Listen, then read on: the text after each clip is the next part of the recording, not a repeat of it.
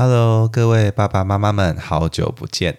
抱歉，因为苏医师实在太忙，结果更新就一周拖过一周，直到现在才有机会跟大家再度来相聚。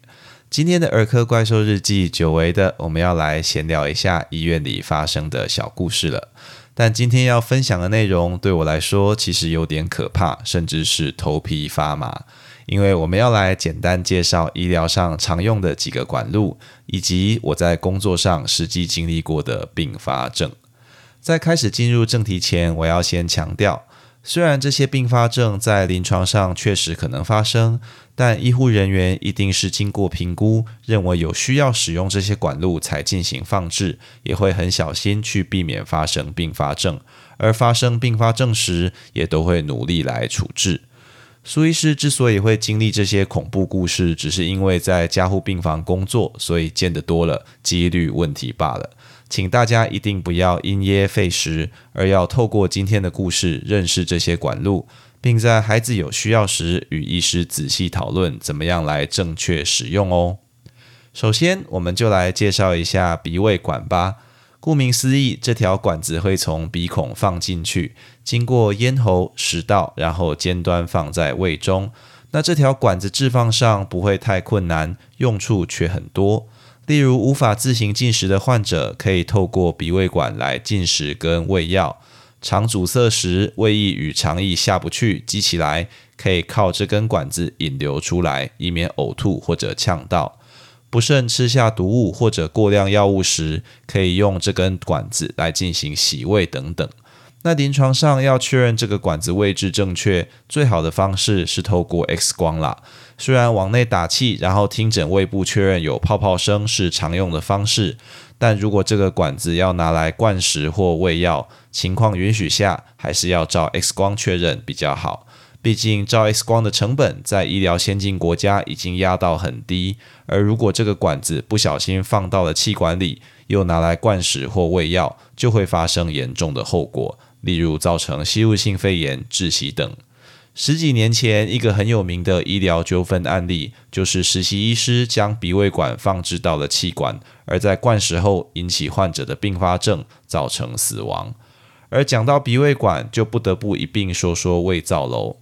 鼻胃管就算使用耐用的细胶，也必须一个月左右去更换一次。患者如果不配合，也很容易时时滑脱。而一直有个管子通过鼻腔、食道垂在胃里，就容易造成胃食道逆流、摩擦出血等问题。因此，如果患者预期需要很长时间依赖鼻胃管去进行进食或喂药，比如脑部受伤引起吞咽困难等，那去做一个胃造瘘就会是个值得考虑的选项。透过内视镜或手术，直接在肚子跟胃上开一个洞，连在一起，然后放入管子，以水球或者纽扣等方法来固定。待伤口愈合后，就可以达到跟鼻胃管一样的功能，而且避免了鼻胃管的一些并发症。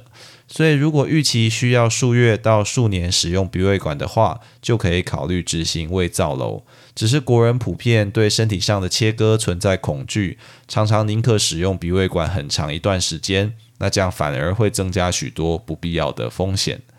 第二个想要介绍的管路是导尿管。这个管子经过尿道放入膀胱，然后用水球固定，主要可以帮助尿液排出，常用于各种影响排尿的疾病处置，或者需要精确计算尿量的时候。在婴幼儿没有办法配合去留中断尿，又想要留到可靠的尿液检体去检查或做细菌培养时，也可以来使用。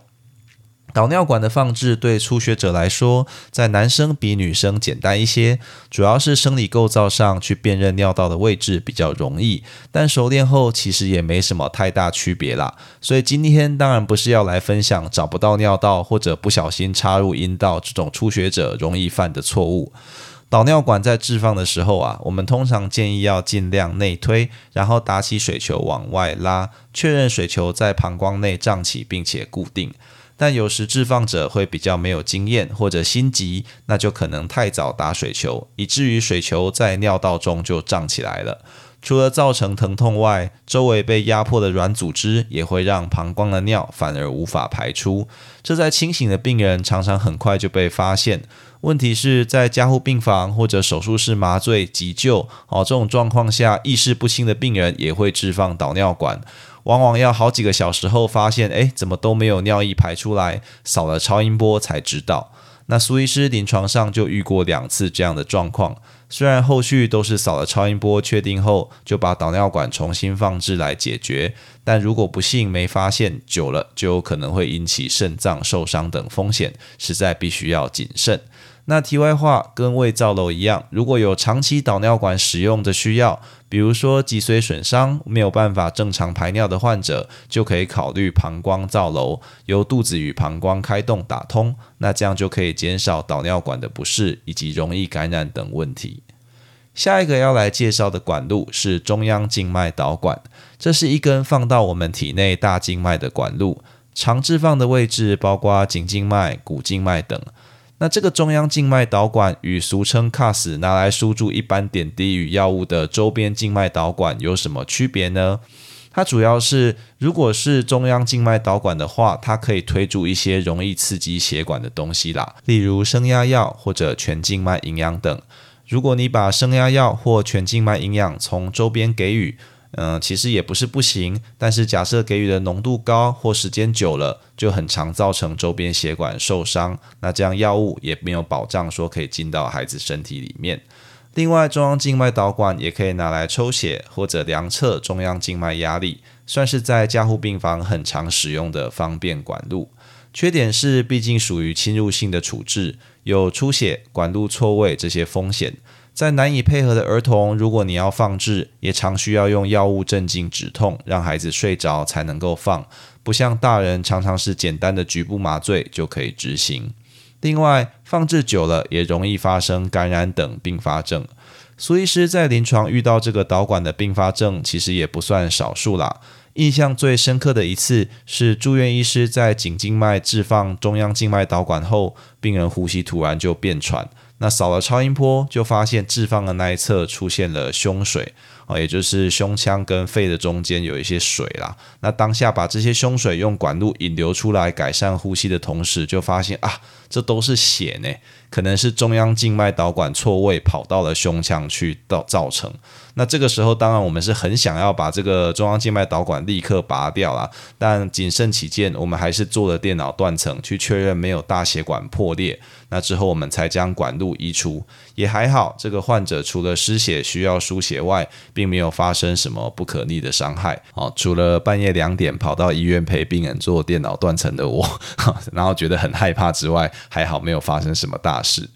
最后想要分享的一个故事主角是由周边置放中央静脉管路。好，那这管子它的缩写是 PICC 啦。那刚刚讲的中央静脉导管虽然很好用，但毕竟这东西管路比较粗，在婴儿或者是新生儿，甚至是早产儿在使用上就有很多限制。也很担心我们去置放这个管路会造成血管比较严重的伤害，所以有另一种管路长长的，像面线一样，可以从周边的小静脉放入，那它的前端就会顺着静脉飘啊飘，飘到大静脉里，啊，那这就是 PICC。除了难以拿来抽血与量测压力外，它可以发挥中央静脉导管大部分的功能，在儿童、新生儿与早早产儿的照护常常来使用。那这个恐怖故事呢，其实就发生在我同事照顾的一个早产儿身上。这个早产儿在经过医疗团队悉心照料后，已经逐渐可以由肠胃道进食，不用再靠 PICC 去输注静脉营养来准备拔除 PICC 了。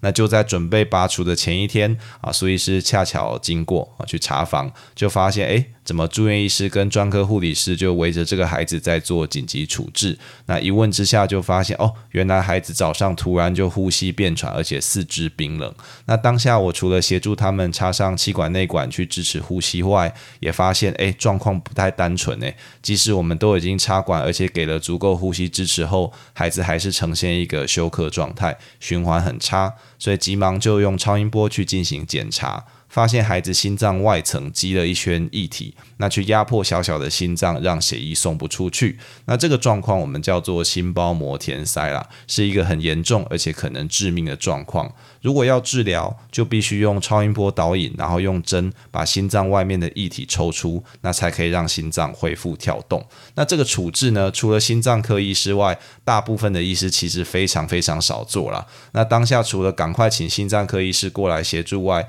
由于是发紧急，那苏医师也只好硬着头皮就去执行这样的处置。那幸好处置是很顺利的，在抽出 E C C 左右白浊的液体后，孩子就立刻稳定下来。那我们后来发现，哇！这个液体竟然就是我们从 PICC 输注进去的脂肪跟静脉营养，